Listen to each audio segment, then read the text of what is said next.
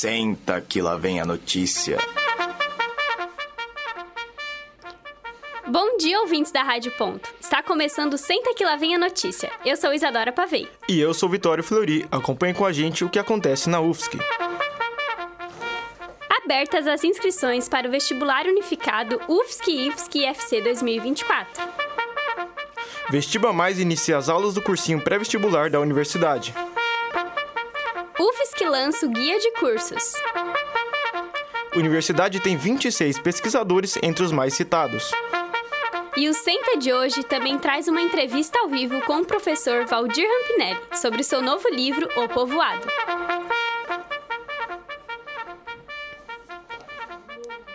As inscrições para o vestibular unificado 2024 da UFSC, IFSC e FC já estão abertas e terminam dia 20 terminam dia 9 de outubro. Os candidatos interessados devem pagar uma taxa no valor de 169 reais.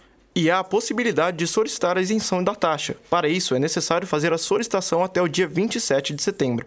Importante, a inscrição do vestibular deve ser feita antes do pedido de isenção. Para garantir esse direito, a renda familiar bruta mensal precisa ser igual ou inferior a um salário mínimo e meio por pessoa.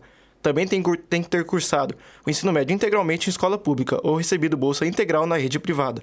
De acordo com a Comissão Permanente do Vestibular, COPERV, a primeira edição da feira de cursos que está acontecendo nas últimas semanas nos campos UFSC tem ajudado no aumento de interesse. Cerca de 10 mil visitantes já foram ao evento. Houve uma melhora no número de inscrições em relação ao mesmo período do ano passado. Igor Ramos, um dos vários estudantes que vão prestar o vestibular deste ano, considera uma oportunidade excelente entrar na UFSC, pois é uma universidade pública. O vestibular acontece nos dias 9 e 10 de dezembro, das 2 horas da tarde às 7 da noite. Mais informações sobre a prova estão no edital que está disponível no site vestibularunificado 2024.ufsc.br. Dúvidas sobre o processo de inscrição podem ser tiradas com a Coperv, através do e-mail coperv.coperv.ufsc.br ou pelo DDD, pelo telefone DDD 48 37 21 99 51. O programa Vestiba Mais é um novo cursinho pré-vestibular da UFSC em parceria com a Prefeitura Municipal de Florianópolis. O curso foi pensado para alunos de baixa renda. As aulas começaram dia 4 de setembro, irão até 15 de dezembro e estão sendo ministradas no período da noite. Os professores do cursinho são alunos da própria universidade. Segundo a pró-reitora Olga Regina, a participação do projeto aprimora a formação profissional de cada um e também serve de mecanismo de curricularização da extensão. O programa ainda é um projeto piloto, na modalidade intensivão. De acordo com a Olga, a intenção é que em 2024 seja lançado como um programa institucional de extensão. A abertura de mais vagas é um projeto para o próximo ano, devido à grande quantidade de alunos interessados. O Guia de Cursos da Universidade Federal de Santa Catarina é a nova ferramenta de apoio ao vestibulando.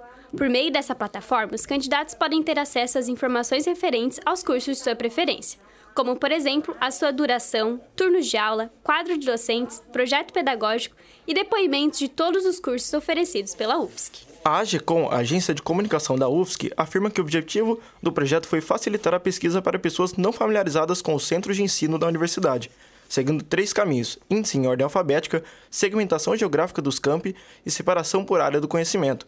Desta forma, o vestibulando que ainda não escolheu seu curso pode tentar encontrar algo que tenha afinidade de forma mais orgânica. O site lançado no último 28 de agosto começou a ser produzido no ano de 2021. O primeiro passo foi a pesquisa e redação de informações de forma colab colaborativa com os cursos e camp. A pesquisa foi iniciada com os guias de cursos disponibilizados a cada vestibular pela Coperv e ampliados consultando as páginas dos próprios cursos em seus respectivos sites. Mayra Cajueiro Warren, jornalista responsável pelo projeto, classifica o site como vivo, sendo frequentemente utilizado de acordo com as demandas e informações necessárias para que mais pessoas conheçam os cursos de graduação da UFSC. O professor Valdir Rampinelli, do Departamento de História da Universidade Federal de Santa Catarina, lança na sexta-feira, dia 15, o livro O Povoado, pela editora Insular. A obra discorre sobre as origens do pensamento de extrema-direita no interior de Santa Catarina. O evento de lançamento será às 19 horas, no Palácio Cruz e Souza, no centro de Florianópolis. O autor define o livro como uma obra de ficção permeada pela história. Valdir Pinelli é mestre em estudos latino-americanos pela Universidade Nacional Autônoma do México e doutor em Ciências Sociais e Política pela Pontífice Universidade Católica de São Paulo. É professor titular do Departamento de História da Universidade Federal de Santa Catarina e diretor da editora UFSC. Rampinelli é autor de diversos livros, sendo algum deles Os Botões da Batina e O Menino que Vê o Mundo, Confidência sobre os Imigrantes Italianos. Rampinelli também é organizador e coautor de 13 livros sobre temas como sindicalismo, capitalismo, universidade, história e revoluções. Estamos aqui no estúdio com Valmir Rampinelli com a repórter Camila Borges, que irá entrevistar o autor. Bom dia, Valmir. Uh, in... Valdir. Bom dia, Valdir. Então, eu gostaria primeiro de parabenizá-lo pela publicação do livro. E, em linhas gerais, pode contar para os nossos ouvintes sobre o que trata o livro O Povoado? O Povoado é um livro que analisa como em Santa Catarina as vilas se formam, se relacionam e contam a sua história a classe dominante catarinense sempre se orgulha de que aqui é uma pequena Europa. Significa então que todos os outros povos estão fora, os indígenas, os negros, aqueles que não têm um sobrenome italiano. E esses povoados são marcados no, na segunda metade do século XIX pelas ideias positivistas de ordem e progresso que trouxeram da Europa. Só que, avançando o século XX, esses povoados começaram a namorar com o nazifascismo. Os italianos iam à missa com a camisa negra em honra a Mussolini e nas escolas primárias alemãs tremulava a suástica nazista. Não à toa, estes povoados hoje votaram maciçamente no proto-fascista Jair Bolsonaro. Então nós temos aí o que no povoado? A junção de uma direita e de um fundamentalismo religioso. E Santa Catarina está marcado pelo povoado. Uhum. Você é, por formação, historiador. Quando descobriu a paixão por produzir literatura? A temática dos seus outros livros conversa de alguma maneira com o livro O Povoado? Sem dúvida nenhuma, eu aprendi com Lima Barreto que a nossa literatura tem que ser militante. O que, que isso significa? Você tem que pôr nas letras a vida do dia a dia. Só assim você consegue tocar as pessoas e falar da realidade delas. Porque tudo aquilo que você escreve, vocês que são estudantes de jornalismo, quando isto bate na vida das pessoas, as pessoas são tocadas. Muitas vezes se reclama: ah, a, a pessoa não gosta de ler, a pessoa não é chegada no livro. Sim, porque a leitura e o livro não tratam da vida delas. Sempre que o livro e a leitura tratam do dia a dia, aquilo interessa as pessoas. Certo. E como foi o processo de escrita do livro? Você fez uma pesquisa prévia? A obra foi escrita ao longo dos anos ou foi produzida em pouco tempo? Conta para nós como foi esse processo. Foi produzida em pouquíssimo tempo, porque é um livro de ficção com base na realidade. E a realidade está na memória da gente. E quando você toca os quadros da memória na parede da consciência, um quadro vai puxando o outro. E de repente, numa sentada de um mês, dois meses, você elabora um livro. Claro que depois é preciso pôr arest, tirar arestas aqui, ajustar lá mas é tocar na memória, e a memória é algo que salta à vista. O livro também tem ilustrações do Mário Coelho, que foi professor aqui da UFSC durante muitos anos de design, porque eu gosto da ilustração, porque ela faz a letra saltar à vista de quem lê. Então é um livro para ser lido e ser visto. Uhum. Eu, ao fazer a pesquisa para vir aqui te entrevistar, eu me identifiquei muito com a história, né? Afinal, eu sou do interior de Santa Catarina também. E eu acho que tudo que você comenta sobre o livro condiz muito com a minha realidade. E eu percebi que isso, a partir de 2018, se tornou assim mais vivo ao, aos nossos olhos, toda essa questão do fundamentalismo religioso, essa questão do preconceito, de gostar assim de flertar com esses ideais totalitários nazifascistas. Então eu gostaria de te perguntar quando foi para você que te deu assim esse estralo e pensou assim, eu preciso escrever sobre isso? Foi a partir das eleições ou foi uma vontade que você teve a vida toda? Eu sempre tive essa vontade e, obviamente, que a eleição chama atenção. porque é, nesta eleição nós temos um fundamentalismo religioso muito forte. Não à toa, Jair Bolsonaro invoca a Deus a torto e à direita e se apresenta como o Messias, aquele que veio trazer a boa nova. Na realidade, veio trazer sim a acumulação dos ricos e a rejeição da maioria do povo brasileiro. Por isso, o livro é, tem também uma relação com a realidade catarinense porque a melhor maneira de nós enfrentarmos o nazifascismo não é dialogando com o nazifascista, mas é fazendo com que ele seja enfrentado. Como diz Leon Trotsky, o fascista não se dialoga, se enfrenta, porque ele é um fundamentalista. E o livro, então, tem esse objetivo de fazer com que as pessoas entendam que é preciso enfrentar o nazifascista. Uhum. Além de todas essas questões tensas que o livro aborda, você também comenta que a aldeia ela tem as suas alegrias. Então, de maneira sintética, quais são esses alicerces dessa aldeia, desse povoado? Veja você que o Fernando Pessoa define a aldeia de maneira maravilhosa. Olha o que, que ele diz. Da minha aldeia vejo quanto da terra se pode ver no universo por isso a minha aldeia é tão grande como outra terra qualquer, porque eu sou do tamanho do que vejo e não do tamanho da minha altura. Isso é fenomenal. Na aldeia se dá as relações do mundo. Por isso a aldeia é um mundo em miniatura.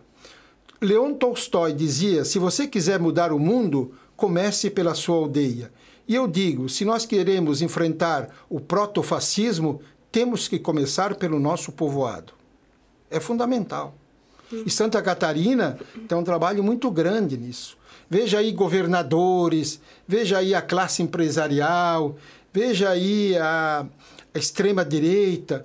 Apresenta Santa Catarina ao mundo e ao Brasil como uma região europeia, Vale dos Príncipes, roteiro eh, de Nova Veneza, das Casa das Pedras. Enfim, é, é, é, Santa Catarina é apresentada como uma terra de gente branca, disciplinada, que trabalha, que produz e que não faz greve e que não reclama. Ordem e progresso. Tanto é que na década de 20, aqui em Blumenau, uma família foi devolvida à Alemanha porque ele participou de uma greve numa empresa têxtil. Quer dizer, é, aqui é a ordem, é o progresso. E a igreja, com a repressão sexual no povoado, ela coopera com esta ordem e com o progresso. Porque todo aquele que reclama e que pede direitos, é, é, a igreja vai dizer: você está fora da ordem, está fora do progresso. Eu te ameaço com o fogo do inferno. Por isso há uma junção no povoado da igreja com o capital na dominação das pessoas. E nós temos que lutar contra isso. E a melhor maneira de lutar contra isso é fazer as pessoas terem consciência. É o professor, a professora, o sindicato, a organização social, a literatura, enfim, tudo aquilo que nós pudermos mexer no povoado de Santa Catarina, porque o povoado se apresenta como idílico, mas ele não é só idílico, não. Ele não tem só a montanha, ele não tem só o verde, ele tem também a dominação da, de etnias, a dominação religiosa, a repressão sexual, a subalternia, subalternização da mulher no povoado. Então, é preciso se rebelar contra isso. Dussel, um grande filósofo latino-americano, diz que rebelar-se é levantar-se com entusiasmo. Entusiasmo é uma palavra grega que significa ter os deuses por dentro. Então, nós temos que desvendar o povoado e dizer Aqui não tem só a paisagem e o idílico, aqui tem a repressão e a acumulação. Certo, professor Valdir, então eu agradeço muito a sua disponibilidade por estar aqui, por dar essa entrevista e gostaria que você desse uma palavra final convidando os nossos ouvintes a estarem no lançamento do livro e a lerem um, o seu livro. Então, pode falar um pouquinho. Bom, eh, o livro vai ser lançado no Museu Cruz e Souza, Palácio Cruz e Souza, na próxima sexta-feira, a partir das 19 horas. Eu escolhi o Palácio Cruz e Souza exatamente porque leva o nome de um negro que foi não só desrespeitado, mas morreu nas Minas Gerais e foi para o Rio de Janeiro morto com a cabeça no colo da sua mulher dentro de um vagão de animal, com cavalo atrás e alfafa na frente. Assim foi o último dia de Cruz e Souza. E sem dúvida nenhuma, nessas comunidades de Santa Catarina, o negro não só é discriminado pela cor, mas pela classe. É, as carnes dos negros são exploradas no trabalho diário, principalmente nas casas dos colonos europeus. Não à toa, na Guerra do Contestado, o sertanejo e os negros diziam: Nós não temos direito nenhum, tudo é para o europeu. Por isso, o Palácio Cruz e Souza, à noite, é mágico. E tratando, obviamente, de um negro, mais ainda. Certo. Obrigada, professor. Eu que agradeço o espaço.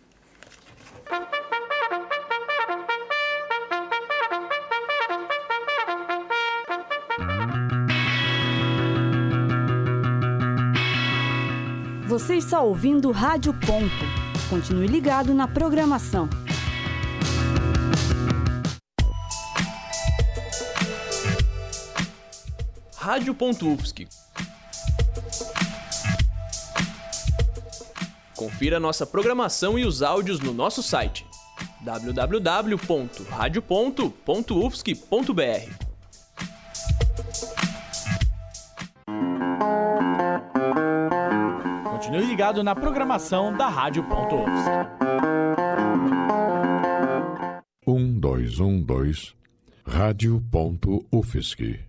É rádio e ponto. Senta que lá vem a notícia. Os pesquisadores vinculados ao Laboratório de Ficologia da UFSC, o LAFIC, desenvolvem tapetes feitos de algas biofiltrantes, que têm como objetivo ajudar a economia pesqueira da região. Os tapetes usam algas como filtradores naturais para a retirada dos poluentes presentes na água. Os tapetes são formados por uma rampa de nylon e acoplados a tanques de piscicultura. Eles absorvem as impurezas que vêm tanto da rede doméstica quanto da maricultura e piscicultura. Os testes para o projeto ocorrem na estação de maricultura Eupídio Beltrame, na, na Barra da Lagoa, em Florianópolis. Durante o processo, as algas crescem e se tornam biomassa, que pode ser convertida em ração para as tainhas. A matéria orgânica também pode se transformar em biofertilizantes, bioestimulantes e até produtos de beleza, considerando seu alto teor em vitaminas, minerais e aminoácidos. A alternativa é sustentável, barata e gera baixo impacto ambiental. Países como Austrália, Estados Unidos, China e Índia já adotaram o sistema por conta de sua baixa pegada de carbono e emissão de gases de efeito estufa. UFSC, UFSC se destaca em ranking global de pesquisadores mais citados do mundo. Mais informações com a repórter Camila Borges. A UFSC tem 26 pesquisadores dentre os mais citados do mundo, de acordo com um ranking global realizado pela Research.com. Essa avaliação classifica a relevância dos pesquisadores a partir do número de artigos publicados e pela quantidade de vezes que foram citados. Jacques Smith, pró-reitor de pesquisa da UFSC, relata a importância da universidade alcançar esse destaque. É muito bom para a consagração desses pesquisadores e pesquisadoras, e isso os ajuda e nos ajuda quando captamos recursos a obter financiamento para os projetos de pesquisa. Também os torna pesquisadores mais disputados no campo científico. Então, eles são realmente muito importantes para a credibilidade institucional e para a reputação da UFSC como parceira de pesquisa, tanto no setor público quanto no setor privado.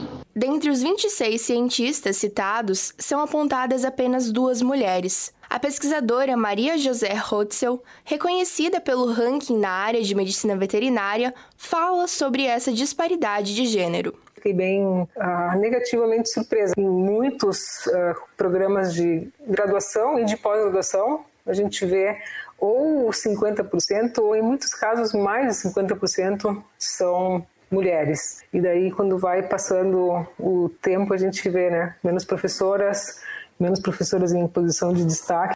A área de Química da UFSC foi a que mais obteve destaque, com 10 químicos da instituição citados. A professora Débora de Oliveira, reconhecida nesta área pelo ranking, comenta sobre a recorrência de pesquisadores desse campo do conhecimento. Acho que a área de transformações químicas é uma área totalmente importante para o desenvolvimento científico, tecnológico do país e do mundo. E aí as pesquisas aqui desenvolvidas, suportadas por projetos de pesquisa, são têm mostrado relevância no âmbito mundial. O professor Ivo Barbie da UFSC foi reconhecido como o segundo pesquisador mais citado na área de engenharia elétrica do país. De acordo com a research.com, o objetivo do ranking é valorizar e expor o trabalho dos pesquisadores. Camila Borges para o Senta que lá vem a notícia. Anota aí. O LEG, Laboratório de Estudos de Gênero e História, promove encontro para esclarecimento de dúvidas sobre Bolsa Sanduíche do Programa Institucional de Internacionalização, o PRINT. O evento vai acontecer no dia 19 de setembro, às 14 horas, no mini auditório do Centro de Filosofia e Ciências Humanas. As inscrições devem ser feitas pelo formulário disponível no perfil legh.ufsc no Instagram. O projeto Meninas na Ciência, criado em 2020, é um projeto de extensão em parceria com o Departamento de Física da UFSC. O projeto tem como objetivo aproximar meninas e mulheres das ciências exatas e tecnologias, estimulando assim que mais cargos científicos tenham participação feminina no futuro. A equipe é formada por cinco integrantes, estudantes de ensino fundamental, médio e graduação. Elas participaram do programa nacional criado pelo Ministério da Ciência, Tecnolo Tecnologia e Inovação, em parceria com a International Astronomical Search Collaboration da NASA. O programa nomeado Caça Asteroides tem como objetivo aproximar a população da ciência cidadã. Formada uma parceria dos cientistas com o público geral para, para colocar dados em prol de uma pesquisa científica. Nesse caso, é um projeto desenvolvido para estudantes detectarem asteroides com um programa utilizado pelos cientistas da NASA. As meninas participaram de duas competições em 2023, a edição de Caça Asteroides Nacional, ocorrida em julho, e a Internacional, em agosto. Na campanha nacional, apenas um asteroide foi descoberto. Já na campanha internacional, as meninas conseguiram localizar mais sete, somando ao todo oito asteroides. Previsão do tempo. Confira agora a previsão do tempo da semana. Marcelo Martins, meteorologista da Ipagre Ciran, nos traz mais informações. Terça-feira é um dia de sol, calor, com temperaturas em quase 30 graus. O vento nordeste um pouco mais forte no período da tarde, pronunciando a passagem da frente fria que vem ocorre ao longo desta próxima quarta-feira. Começa a chover pela divisa com o estado do Rio Grande do Sul, mas chega aqui na região da Grande Florianópolis entre o período da tarde para a noite, provocando pancada de chuvas, raios e há risco de temporal localizado. Ou seja, além da ventania e chuva, a gente também tem o risco de temporal localizado com a queda de granizo.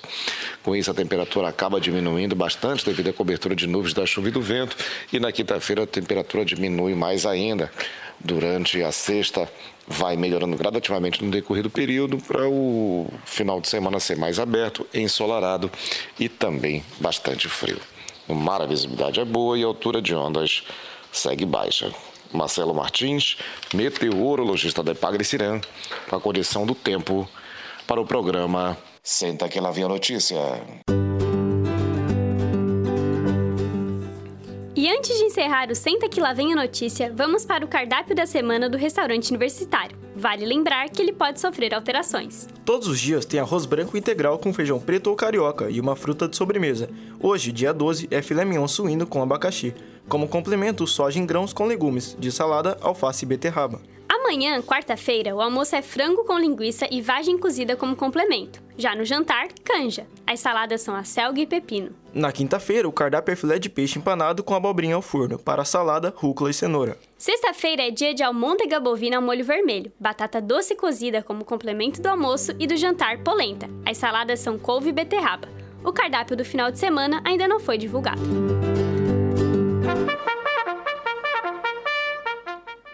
O Senta que lá vem a notícia termina aqui. A edição de hoje foi produzida pela Turma A da disciplina de Áudio e Rádio Jornalismo em 12 de setembro de 2023. Reportagem e redação de notícias por Amanda Munique, Arthur Ricardo e Camila Borges. Chico Garcia, Gustavo William Villamil e Isa Morimoto. Edição de Carmen de Los Santo, Beatriz Perrone. Locução de Isadora Pavei e Vitório Fleury. Na coordenação técnica, Roque Bezerra, monitoria de Rafaela Azevedo.